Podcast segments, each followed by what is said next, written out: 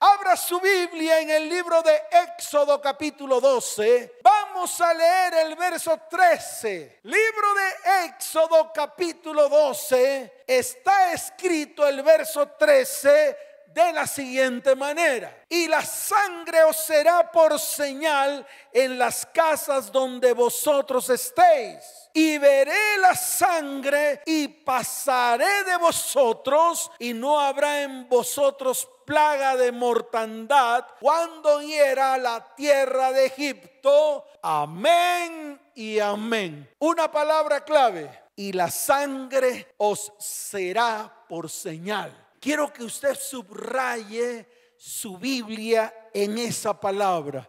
Dice, y la sangre, escuche bien, os será por señal en las casas donde vosotros estéis. Qué bueno que esa marca esté siempre en medio de nuestros hogares y en medio de nuestras familias. Qué bueno que la marca de la sangre del cordero siempre esté en nuestros dinteles y en los postes de nuestra casa. Que sean fundamento y base para nuestras vidas. Que sea fundamento de nuestra doctrina. Y se lo vuelvo a repetir. Que sea fundamento para nuestra vida. ¿Sabe por qué? Porque la iglesia de hoy está enfrentando uno de los problemas más terribles de todos los tiempos y se lo vuelvo a repetir, tiempos terribles en el cual hay mucha falsedad, en el cual la palabra se ha tergiversado, en el cual hay mucha tolerancia y además alcahuetería. Es el problema de la iglesia de hoy. El liderazgo cristiano de hoy está tolerando y alcahueteando la conducción de muchas vidas sin Dios conducción de vidas a través del alma, a través de lo que yo pienso, a través de lo que yo creo, a través de lo que dictan mis emociones. Y yo te quiero decir algo, si continuamos así, ¿en dónde quedan los fundamentos? Si continuamos así, todo se va a derribar como cuando se construye un castillo con naipes. Por eso tenemos que comenzar a colocarnos firmes delante del Señor. Los diferentes sistemas religiosos, los diferentes métodos humanos. Es que a mí Dios me dio esta visión y a mí me dio Dios la otra y a mí me dio Dios la otra. Y se acaparan en una cita bíblica que habla de la multiforme gracia. Yo te quiero decir algo. Dios no es ni maleable ni voluble. Dios no es como,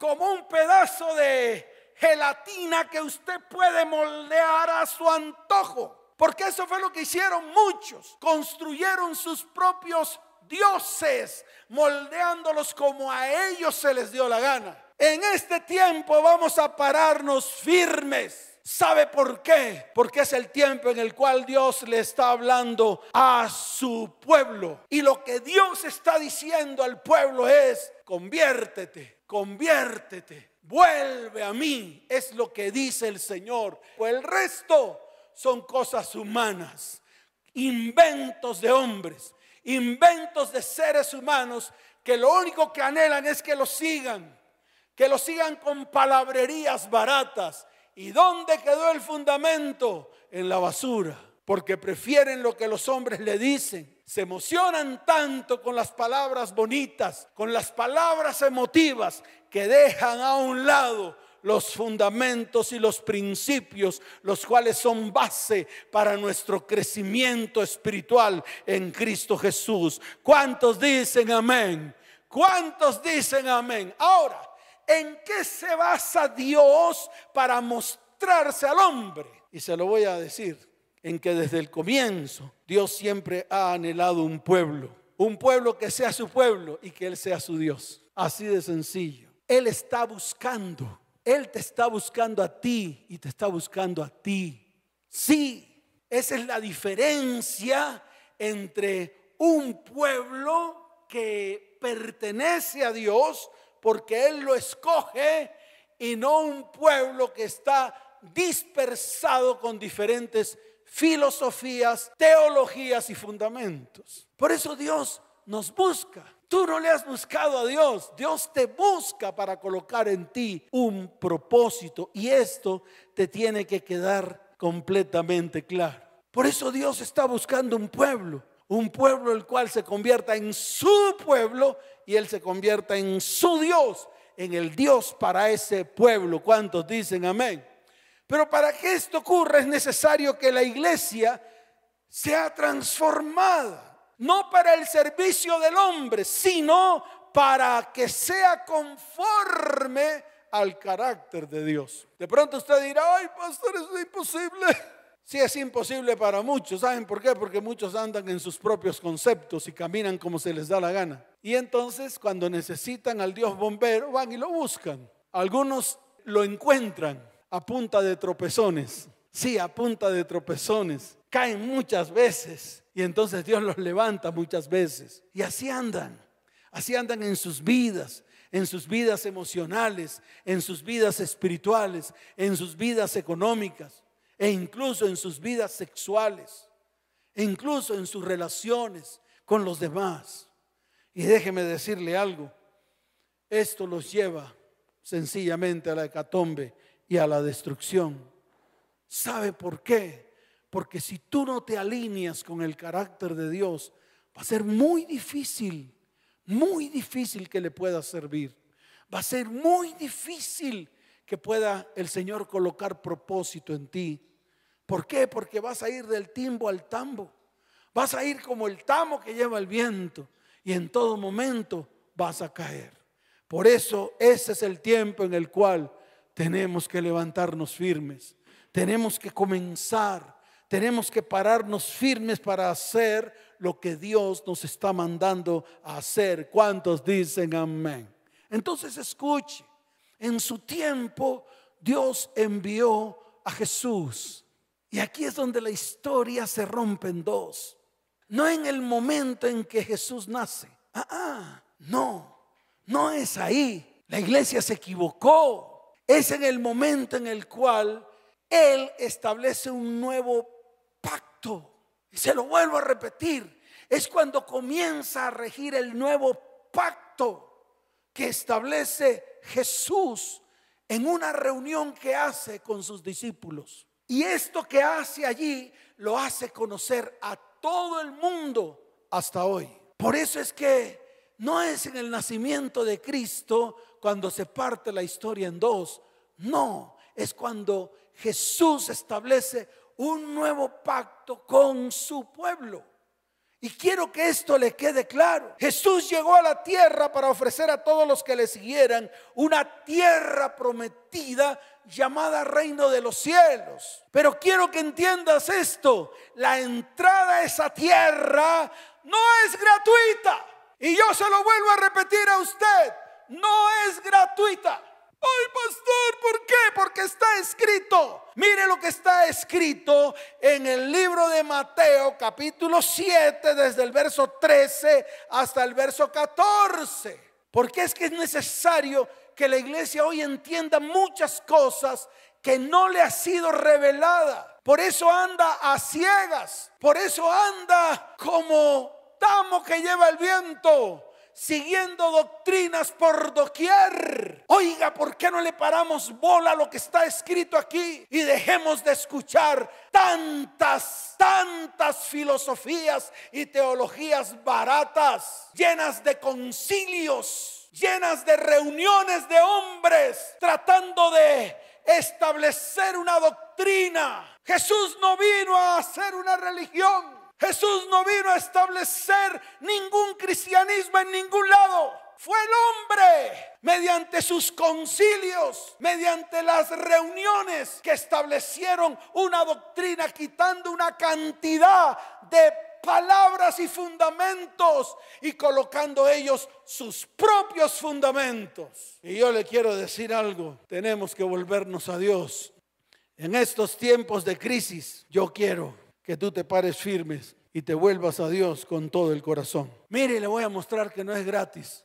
En el libro de Mateo capítulo 7, desde el verso 13 hasta el verso 14 dice, entrad por la puerta estrecha, Así que si tú estás gordo de tanta basura y de tanta teología barata, no vas a poder entrar. Te quedas ahí en la puerta tratando de entrar. Y esa es la verdad. Porque estás gordo lleno de cantidad de filosofías baratas, de visiones de hombres y de palabrerías baratas hechas en un escritorio. Y se lo vuelvo a repetir, hechos en una mesa de reunión donde se reúnen muchos hombres a ir en contra de los principios de Dios y colocando los suyos propios. Por eso la palabra dice, entrad por la puerta estrecha, porque ancha es la puerta y espacioso el camino que lleva a la perdición, y muchos son los que entran por ella. Porque estrecha es la puerta y angosto el camino que lleva a la vida, y pocos son los que la hallan. Yo te invito a que encuentres esa puerta. Yo te invito a que salgas de esa puerta ancha o por esa puerta ancha por donde entraste, creyendo que el cristianismo era un juego, creyendo que el cristianismo era una religión, creyendo que el cristianismo estaba lleno de rituales que no sirven sino para tres cosas, para nada, para nada y para nada, porque Dios aborrece los rituales. Y yo quiero que esto te quede claro, y yo quiero que esto quede asentado en medio de tu vida, en medio de tu hogar y en medio de tu familia. Por eso quiero ir a la historia, para que usted lo vea. Es que es necesario mirar la historia, sacar fundamentos de allí y mirar lo que el mismo Señor hizo con sus propias manos. Y yo le digo a la iglesia, iglesia, ¿por qué no imitas a Cristo en vez de estar imitando a hombres? ¿Por qué no sigues a Cristo en vez de estar siguiendo hombres? ¿Por qué no sigues los fundamentos de Cristo que te llevan a la bendición, que te llevan a la sanidad, que te llevan incluso a los milagros, en vez de estar siguiendo hombres? Te lo digo con todo el corazón, aquí en la palabra hay encerrado una cantidad de promesas, una cantidad de palabras que no han sido reveladas Empieza a estudiar y empieza a mirar para que encuentres al Señor. Y cuando lo encuentres, Él va a comenzar a derramar sobre tu vida, sobre tu casa, tu hogar y tu familia su bendición, porque lo has hallado a Él. Es así de fácil. Así que en la antigüedad Dios anheló un pueblo desde lo más profundo de su corazón y esto nació con Abraham. Así de fácil. Y ese pueblo que nació a través de Abraham fue llevado a esclavitud y fue sometido, escuche bien, a tributos, fue sometido a esclavitud. Eran obreros en la construcción, estaban oprimidos, el mismo pueblo de Egipto lo había amargado con dura servidumbre y los hicieron servir con dureza en toda labor del campo y en todo su servicio y los obligaban con rigor. Ese fue el pueblo de Dios al comienzo, ese pueblo que nació de Abraham, ese pueblo que nació de Isaac y ese pueblo que nació de Jacob. Pero escuche bien, un día Dios se acordó de la promesa que le había dado Abraham, de la promesa que Dios le había dado a Isaac y de la promesa que Dios le había dado a Jacob. Y yo sé que muchos de los que están ahí tienen cantidad de promesas que Dios les ha dado. Hoy es el día en el cual levanta tu mano al cielo y dile, Señor,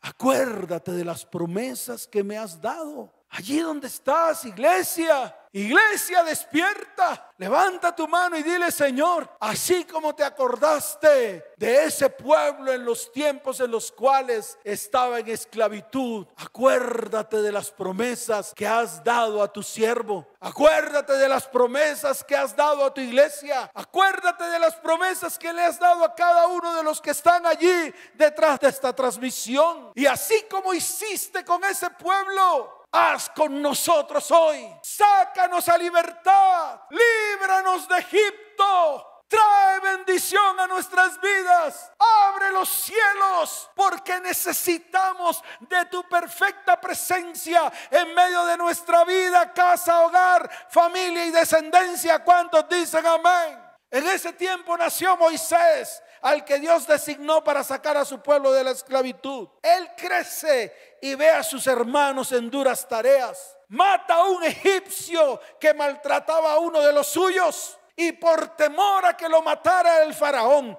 huye de Egipto a tierra de Madián. Pasaron 40 años, 40 años, yo no sé cuánto llevas tú, pero aquí pasaron 40 años antes de que Dios se le apareciera a Moisés en una zarza ardiente para que Moisés cumpliera uno de los más grandes propósitos que Dios tenía para su pueblo, liberarlo de la esclavitud.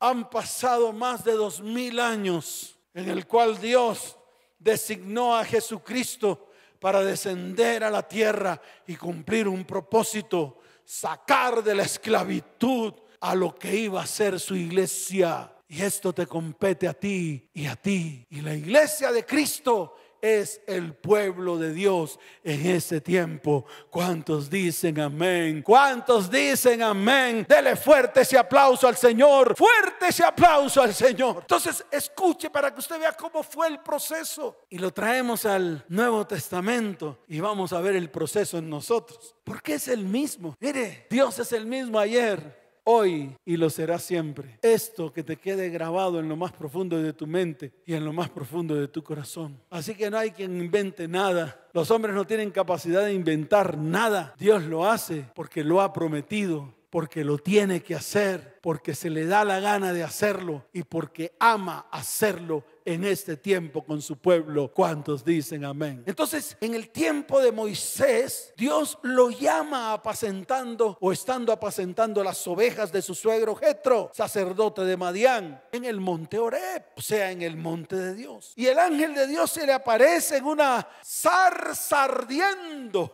pero que no se consumía. ¿Qué nota? Esas son las maravillas que hace Dios y las hace así de larín larán, solo porque Él las quiere hacer. Y se identificó como el Dios de Abraham, de Isaac y de Jacob. Y le dijo, he visto la aflicción de mi pueblo que está en Egipto. Y ahí toma la decisión de traer libertad para ese pueblo. Escuche esto. Hoy en el Espíritu el Señor está diciendo lo mismo. He visto la aflicción de mi pueblo. El problema es que allá designó a Moisés, aquí te designa a ti y a ti.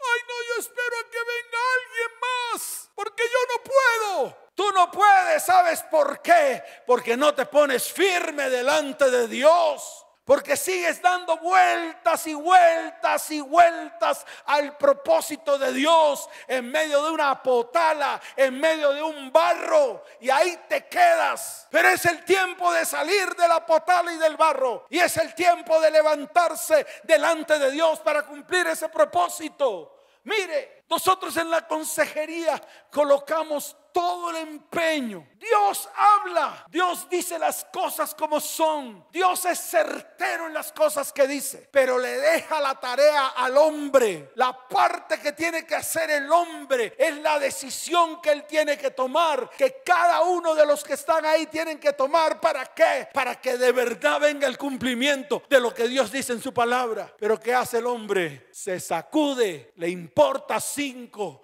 prefiere andar en medio de la inmundicia, prefiere andar en medio de sus problemas y dificultades, prefiere echarse la carga encima y después de que se ve todo atareado y todo vuelto etcétera, pretende levantar la mano para ver si Dios está. Y Dios siempre le advierte, te lo dije una, dos, tres, cuatro, todas las veces y nunca pusiste atención.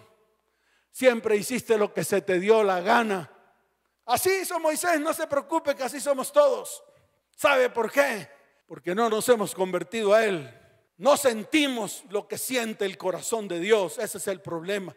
Y a Moisés le pasó. Dios lo llama, le da la orden y él comienza a titubear, a gaguear y a sacar excusas. Así que muchos, como muchos de los que están ahí, así como ocurrió esta semana, hasta que el hombre no fue descubierto, no derramó su corazón y no clamó diciéndole, Señor, ayúdame, ¿yo qué hago? Así dijo llorando delante de la esposa. Y yo le quiero decir algo, que esto no te ocurra a ti, que esto no te ocurra a ti. Así que ponte firme y de bolas a lo que Dios está diciendo. Dios se identifica como el Dios de Abraham, de Isaac y de Jacob, así como se está identificando hoy con su carácter. Ay, pastor, no lo veo. Mire el carácter de Dios. Lo está viviendo a través de esta prédica porque Dios le está hablando directamente a su oído. Así como hizo Moisés, una cantidad de excusitis aguda. Y déjeme decirle algo, además de identificarse como el Dios de Abraham, de Isaac y de Jacob, tomó la decisión de liberarlos, así como está haciendo hoy. ¿Y qué hizo Dios? Aquí es donde viene lo bueno, aquí es donde viene la cosa buena. Le mandó a hacer una tarea, no los dejó allá aplastados. A ver, tranquilos, tranquilos, tranquilos, que yo voy a pasar ahí, voy a hacer una cantidad de cosas. Ustedes tranquilos, que yo voy a traer una nave del espacio y los voy a montar a todos y los voy a sacar de ahí. No hizo eso. Y eso es lo que están esperando muchos. A que algo pase, nada pasa si tú no te levantas. Entonces le mandó a hacer una tarea. Sí, le mandó a hacer una tarea. Está en el libro de Éxodo capítulo 12. Ahí está la tarea. Y se la mandó a hacer por medio de Moisés. De pronto usted dirá, pastor, ese es Antiguo Testamento. Mire, es Antiguo Testamento, pero es el derrotero para mirar lo que ocurrió en el Nuevo Testamento, que fue exactamente lo mismo.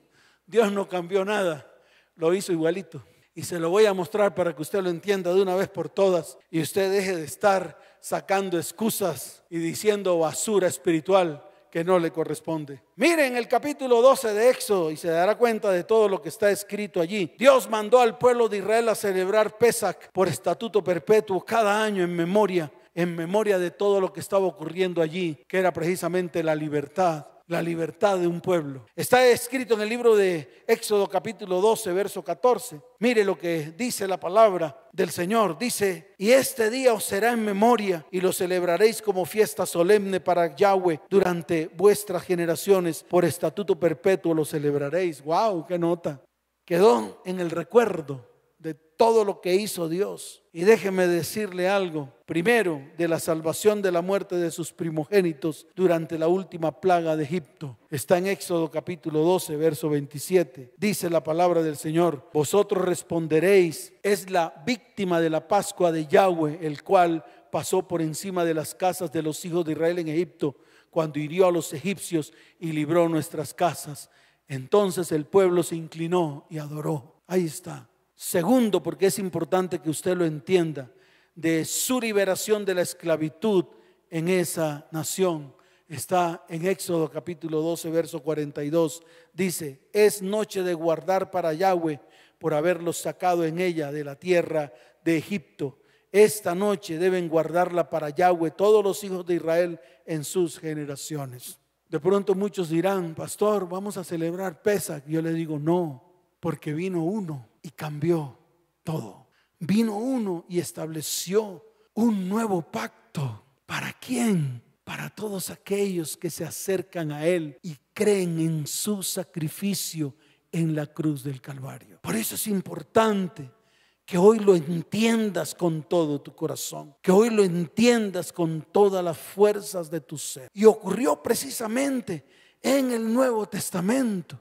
Ocurrió y está escrito en el libro de Lucas capítulo 22. Ahí comienza, ahí se rompe la historia.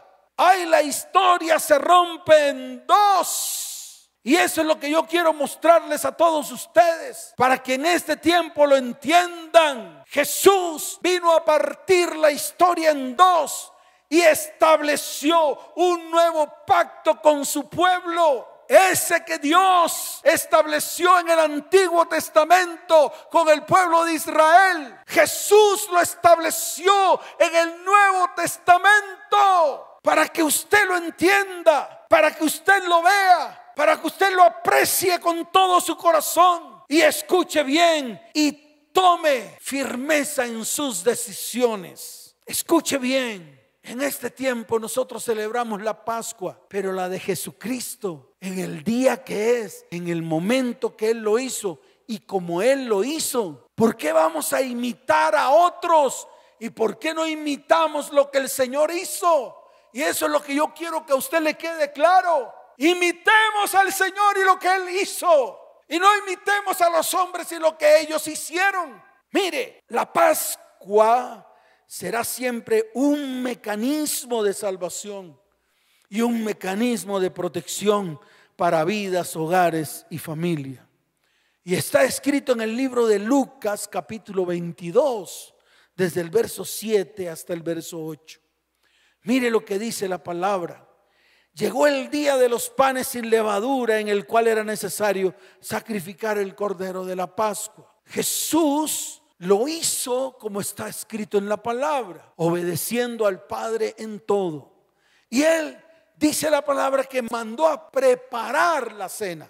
Y dice, y Jesús envió a Pedro, verso 8, y a Juan diciendo, y prepararnos la Pascua para que la comamos. Y ahí comenzó un diálogo, ¿dónde quieres que la hagamos? Y él le dijo, no se preocupen, caminen, que ahí van a encontrar a un hombre, a cierto hombre con un cántaro de agua. A este seguid y preguntadle a él dónde vamos a celebrar la Pascua. Fíjese que Jesús ejecutó lo que está escrito. Jesús fue obediente a todo lo que el Padre mandó a todo lo que el Padre mandó hacer. Jesús no se desvió ni a derecha ni a izquierda, pero ahí en ese acto, ahí en esa cena, que no es la última cena, ¿quién dijo? ¿Quién dijo que es la última cena? ¿Quién dijo? Porque lo dice quién, el hombre. Los concilios. Se equivocaron los concilios. Todo el tiempo que recordemos el sacrificio de Cristo en la cruz del Calvario, podemos recordar este nuevo pacto que el Señor estableció con su pueblo. Así que no lo llame la última cena.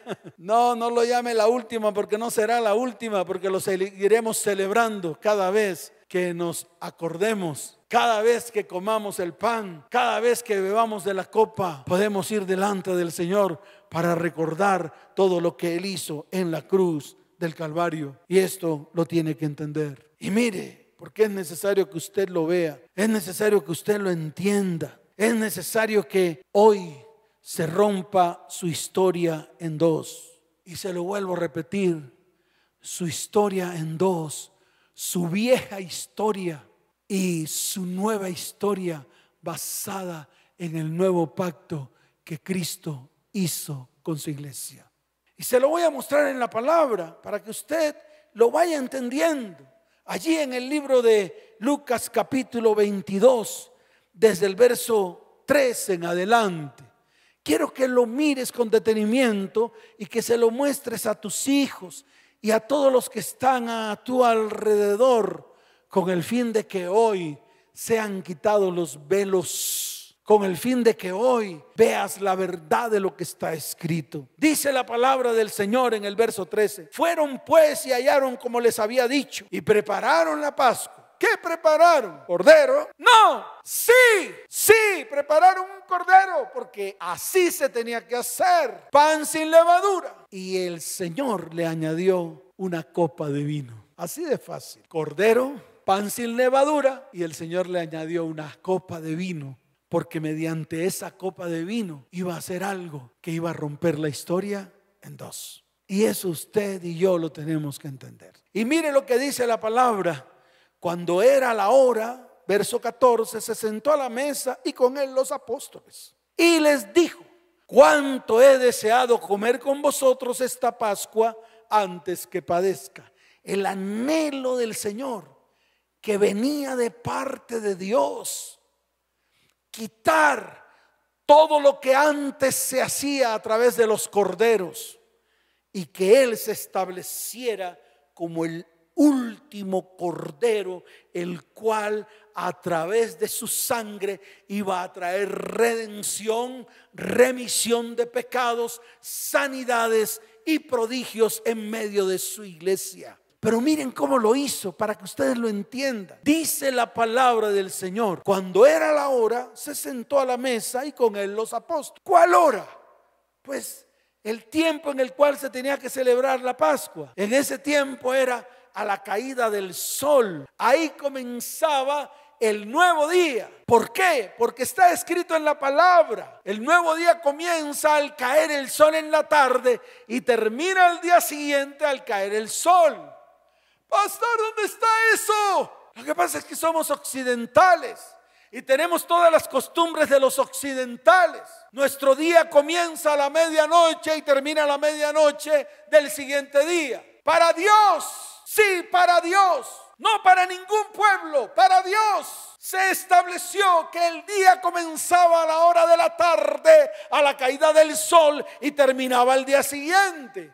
Se lo voy a mostrar en Génesis. Ahí en Génesis está, libro de Génesis, capítulo primero. Mire, hay un ejemplo en el verso 13, dice, y fue la tarde y la mañana el día tercero. Ni siquiera le puso nombre a los días. Ni siquiera dijo, a ver, es que el día tercero es el día tal. Inventos de hombres, inventos de todos los hombres que han puesto y han puesto cosas y cosas y cosas y cosas y cosas y cosas y tienen a toda la iglesia enredada. Y la iglesia no sale de su enredo. Pues es el tiempo de que salga de su enredo la iglesia y de su confusión y de su Babilonia. Porque todo lo que es del hombre vino de Babilonia. Los meses del año, los días de la semana, todo, todo vino de Babilonia para traer confusión a toda la humanidad.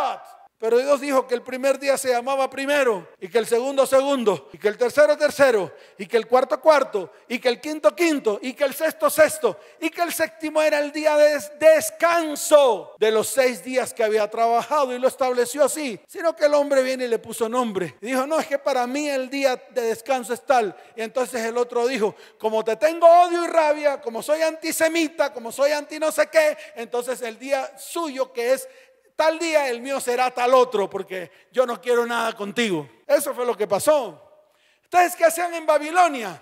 En Babilonia había un día en el cual adoraban el sol, que era el día del sol, que nosotros llamamos domingo. Pero yo le quiero decir a todos, a mí me importa cinco qué día es. Todos los días yo exalto su santo nombre. Todos los días yo exalto su santo nombre. Y un día a la semana lo dedico a Él. Lo dedico para predicar la palabra. Lo dedico para traer enseñanzas a todo un pueblo. Para que el pueblo salga de la confusión. ¿Cuántos dicen amén? Dele fuerte ese aplauso al Señor. Fuerte ese aplauso al Rey de Reyes y Señor de Señores. Y mire lo que dice la palabra, el verso 15. Y les dijo, ¿cuánto he deseado comer con vosotros esta Pascua antes de que padezca? Porque os digo que no la comeré más hasta que se cumpla en el reino de Dios. Y habiendo tomado la copa, dio gracias y dijo, tomad y repartidlas a todos. O sea que cada uno de los que estaban con él recibieron una copa no tomaron de las babas el uno al otro, recibieron cada uno una copa con la cual iban a cenar. Por eso dijo, repartió la copa para todos. O sea, cada uno tenía una copa y la que tenía el Señor era su copa con la cual iba a declarar algo que partiría la historia en dos. Algo en la cual cesarían los sacrificios de los corderos. Algo en la cual cesaría el derramamiento de sangre de los animales. Porque Él ese día se convertiría en el último cordero que derramó hasta la última gota de su sangre para remisión, para salvación y para sanidad, tal y como está escrito en el libro de Isaías capítulo 53. ¿Ya lo entendieron? Esto hay que digerirlo porque de pronto se le atraganta en su garganta y comienza usted a divagar entre las religiones tradicionales y lo que verdaderamente está escrito aquí en su palabra. Así que la Pascua ocurrió el día viernes, no la otra semana. Y esto lo voy a dejar. Ocurrió el viernes la Pascua, no cuando se les da la gana a la tradición decir cuándo es. Ocurrió el viernes. El viernes que pasó, ocurrió todo. Fue el día en el cual el Señor se sentó con sus discípulos y fue el día en el cual estableció un nuevo pacto con su pueblo con aquellos que habían de creer en Él y en su sacrificio en la cruz del Calvario. ¿Cuántos dicen amén? Así que quítese el velo. Yo sé que muchos evangélicos celebran la Semana Santa y muchos pastores toman los días santos como si fueran de ellos. No son de ustedes. Y si eso lo acordaron en su concilio, son cosas de hombres. Así que no engañe más al pueblo, no engañe más al cristiano. La próxima semana no es ninguna semana de nada. Eso es para otra religión, no para la nuestra. ¿Sabe por qué? Porque usted estaría haciendo lo que los hombres dicen, más no lo que está escrito en la palabra. Entonces se lo voy a volver a repetir para que usted lo vea. Tomó la copa y dio gracias y dijo, tomad esto y repartidlo entre vosotros. Cada uno tomó su copa, porque os digo que no beberé más el fruto de la vid hasta que el reino de Dios venga. Y tomó el pan y dio gracias y lo partió y les dio diciendo, escuche, Escuche, no dijo, este es mi cuerpo. No dijo eso, dijo, este es mi cuerpo. Este, de él, él señaló su cuerpo y dijo lo siguiente. Escuche que esto es lo que usted nunca lee. Esto es mi cuerpo que por vosotros es dado. O sea, el cuerpo de él, dado a sacrificio por ti, por ti, por mí y por toda la iglesia. Y lo dijo ahí. Y eso es lo que significa esto que está aquí escrito. Es más, no se ha cambiado ni un ápice. Así como está escrito, así lo predico para que la iglesia lo entienda. Y dice la palabra de igual manera, después que hubo cenado, tomó la copa diciendo, escuche, esta copa es el nuevo pacto en mi sangre. Se rompió el pacto de los corderos, se rompió el sacrificio de los animales y él pasó a ser el último cordero. Y eso está escrito. El mismo Juan, escuche bien, dice la palabra en el libro de Juan capítulo primero, verso 29. Cuando vio a Jesús de lejos, dijo, he aquí el cordero de Dios que quita el pecado del mundo. A él seguid. El mismo Juan recibió la revelación antes de que todas estas cosas sucedieran. Y entonces él dijo, escuche bien, esta copa es el nuevo pacto en mi sangre. Escuche que por ti, por ti, por mí y por toda la iglesia se derrama. ¿Y se derrama dónde? En el sacrificio que él hizo en la cruz del Calvario. Qué tremendo. Esto es lo que la iglesia tiene que entender hoy. Esto es lo que la iglesia tiene que comenzar a hacer hoy. Cristo mismo sería el Cordero de Dios que debía ser sacrificado desde la hora tercera hasta la hora novena. ¿Sabe por qué? Porque en el templo de Jerusalén en ese tiempo se sacrificaban siete corderos desde las nueve de la mañana hasta las tres de la tarde. ¡Ay, pastor! ¿Y entonces cuándo fue juzgado Cristo? Esa misma noche. Cristo fue juzgado esa misma noche, porque recuerde que después de que hubo cenado con todos sus discípulos, vino el lavatorio de los pies, luego se fueron a Hexemaní. En el camino a Hexemaní, al monte de los olivos, iban cantando el Salmo 114. Sí, el Salmo 114 lo iban cantando. Estaban recordando todo lo que Dios hizo en los tiempos del Éxodo y se quedaron allí en Hexemaní. Recuerde que los discípulos estaban dormidos, cansados, mientras que Jesús se apartó para orar. Y recuerde que esa misma noche Jesús en medio de su oración, a través de sus poros, brotaba sangre y agua. Y en esos momentos llegó el ejército romano en cabeza de Malco. Y llegó Pedro y le cortó la oreja. Y llegó Jesús y le dijo a Pedro, Pedro, por favor, no le cortes la oreja a nadie. Y cogió la oreja, la recogió y se la volvió a pegar. Es la única vez que veo que un hombre sana a aquel que lo iba a llevar preso. Y fue llevado ante los romanos, ante los sacerdotes, ante los escribas, ante todos ellos. Y esa noche, escuche, fue juzgado. A las nueve de la mañana lo colgaron. A las doce del mediodía tembló y se hizo una gran tiniebla. Y a las tres de la tarde expiró. ¡Ay, pastor!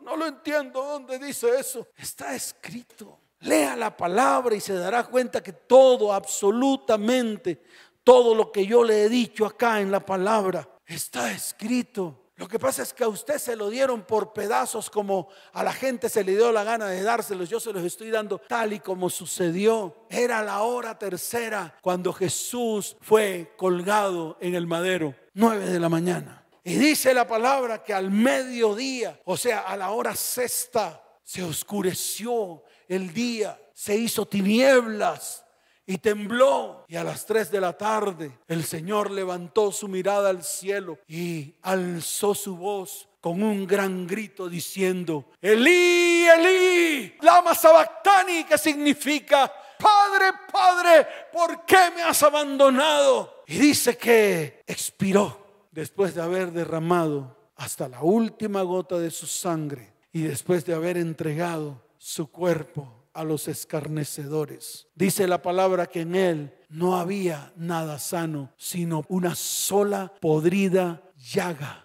Desde la punta de la cabeza hasta la punta de los pies, nada en él era sano. Es en la Pascua. Es en nuestro Pesach. Ese se hizo en el momento en el cual Jesús tomó la copa y estableció un nuevo pacto con todo su pueblo, con todo ese pueblo que iba de creer. Por eso hoy, hoy celebramos y recordamos todo lo que el Señor hizo en el madero, porque necesitamos ser limpios, necesitamos ser lavados, necesitamos ser aceptos ante el Padre, necesitamos que Él nos perdone y nos limpie, necesitamos que Él nos introduzca a través de ese nuevo pacto. Ah, que seamos su pueblo, ese pueblo que tanto Él ha anhelado. Sí, y que eres tú y eres tú y es tu familia. Así que colócate en pie, porque hoy es un día muy especial. Hoy es un día para levantar nuestra voz y decirle, Señor, tú eres hermoso, tú eres bello, tú eres precioso. Qué buen momento para exaltar su santo nombre. Y vamos a tomar la santa cena. Vamos a formar parte de ese pueblo. Vamos a formar parte de ese pueblo que Dios ha escogido y que Dios ha limpiado y que Dios ha lavado con su preciosa sangre. Allí vamos a repartir el pan, vamos a repartir la copa y vamos a entrar en ese nuevo mover del Espíritu de Dios. Vamos a entrar en ese nuevo pacto en su sangre porque hoy es un día de salvación, hoy es el día de bendición, hoy es el día que Dios ha preparado para bendecir vidas, hogares, familias y descendientes. Y mire lo que está escrito en el libro de Éxodo capítulo 12 para que usted lo vaya entendiendo cómo debemos tomar esta cena. Escuche bien, en el libro de Éxodo capítulo 12 yo lo traigo a colación porque ahí está escrito. Desde el verso 11 dice la palabra del Señor. Escuche bien, dice la bendita palabra de Dios. Y lo comeréis así, ceñidos vuestros lomos. Escuche bien, ceñidos vuestros lomos, apretados firmes delante de Dios. Eso es lo que significa ceñirse los lomos, estar firmes delante de su perfecta presencia. Pero no solamente se queda allí, también dice la palabra, vuestro calzado en vuestros pies, el calzado del Evangelio colocado en nuestros pies para poder caminar en medio de sus principios y en medio de sus fundamentos. Pero también dice, vuestro bordón en vuestra mano, que significa la autoridad que un día el, Señor le entregó a la iglesia. Pero además está escrito, lo comeréis apresuradamente. Así está escrito. Es la Pascua de Yahweh. Wow. Levantemos nuestra copa. Levantemos nuestro pan y vamos a declarar delante del Señor. Amado Padre, te damos gracias. Hoy queremos recordar ese momento tan especial en el cual tú partiste la historia en dos, en el cual se sacrificaban corderos y los corderos de ellos salía la sangre que iba a limpiar a todo tu pueblo. Mas Señor, ese mismo día en el cual se celebraba el sacrificio de los siete corderos, tú levantaste tu voz y tú declaraste algo que partió la historia en dos. Señor, Hoy entramos en ese nuevo pacto, el pacto en tu sangre preciosa, la que derramaste en la cruz del Calvario. El día en el cual entregaste tu cuerpo, el día en el cual colocaron una corona de espinas en medio de ti para ser libre de mi ruina, el día en el cual fuiste azotado por el látigo romano, con el cual todas mis enfermedades fueron sanadas y fueron limpiadas. El día en el cual, Señor, tus manos y tus pies fueron clavadas en el madero, exhibiendo públicamente a todos nuestros enemigos espirituales que se han levantado contra nuestra vida, casa, hogar, familia y descendencia. El día en el cual atravesaron una lanza en tu costado y de tu cuerpo salió sangre y agua, porque ya, ya no había sangre en ti debido a que habías derramado hasta la última gota. Señor, yo creo en ese sacrificio. Familias de la tierra, iglesia de Cristo, levanta tu voz y di, Señor, Yo creo en ese sacrificio. Creo que entregaste tu cuerpo en esa cruz. Creo que derramaste hasta la última gota de tu sangre por mí, por mi casa, por mi hogar, por mi familia y por mi descendencia. Señor, que esa sangre hoy sea derramada sobre nosotros y que venga limpieza total. Que podamos quitar toda la levadura que hay en medio de nuestro corazón. Que podamos quitar y llevar a esa cruz nuestra maldad, nuestro pecado y nuestra y nuestra iniquidad. Señor, hoy es día de salvación para las familias de la tierra. Hoy es el día de salvación. Señor, al comer este pan y al beber esta copa, recordamos tu sacrificio en la cruz del Calvario y la entrada del nuevo pacto en tu sangre preciosa. Padre, santifica este pan y te damos gracias en este día tan especial, porque es un día de mucha bendición. Hoy comemos el pan y bebemos de la copa, haciendo memoria de todo lo dicho por ti el día que te reuniste con tus discípulos y esa misma noche fuiste juzgado y al día siguiente fuiste colgado en un madero y luego moriste en esa cruz. Al tercer día resucitaste de entre los muertos para darnos vida y vida abundante. Coman del pan, beban de la copa. Gracias Señor. Bendecimos este tiempo. Te damos toda la gloria y la honra en este día tan especial. Escuche pueblo de Dios. Así dice el Señor. Como lo dijo en los tiempos del Éxodo. En el libro de Éxodo capítulo 6. Desde el verso 6 hasta el verso 8. Por tanto dirás a mi pueblo, yo soy Yahweh y os sacaré de debajo de las tareas pesadas de Egipto. Y os libraré de la servidumbre de Egipto. Y os redimiré con brazo extendido y con grandes juicios. Y os tomaré por mi pueblo, dice el Señor. Y seré vuestro Dios y mi pueblo conocerá que yo soy Yahweh vuestro Dios. Porque te voy a introducir en la tierra prometida. En todas las promesas que yo le he declarado a mi pueblo que he de cumplir, dice el Señor. Pueblo, levanta tus manos al cielo.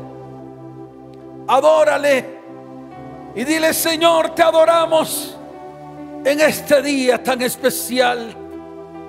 Bendecimos tu nombre. Declaramos que tú eres nuestro Padre Celestial. Te bendecimos, Dios. Bendecimos este tiempo. Te damos toda la gloria y te damos toda la honra. Gracias por este tiempo tan especial. Gracias por traer salvación y sanidad a nuestras vidas. Gracias porque es tiempo en el cual tu iglesia se levanta para dar testimonio del Todopoderoso que está en medio de nuestras vidas. Te damos la gloria y la honra en el nombre de Jesús. Amén y amén. Y tú que estás ahí que vienes por primera vez. Coloca tu mano en tu corazón. Hoy es el día de volverse a Dios con todo el corazón. Hoy es el día de aceptarlo en tu vida para que venga restauración y sanidad, para que cesen los clamores y vengan los milagros. Levanta tu mano y dile, Señor, hoy te recibo dentro de mí como mi único y suficiente Salvador. Escribe mi nombre en el libro de la vida. No lo borres jamás. Si necesitas ayuda, en estos momentos aparece un número de WhatsApp allí. Escribe. Escribe diciendo necesito ayuda espiritual. Necesito ser levantado en este tiempo. Necesito ser obediente con todo lo que Dios me ha dicho. Nosotros te estaremos llamando. Nosotros estaremos contactándonos, en contactando contigo. Escribe en ese WhatsApp 320 315 9990. Y todas las familias de la tierra que están allí, levanten sus manos al cielo. Hoy es un día de sanidad. Toda enfermedad Cristo la llevó en la cruz del Calvario. Está escrito mas el herido fue por nuestras rebeliones.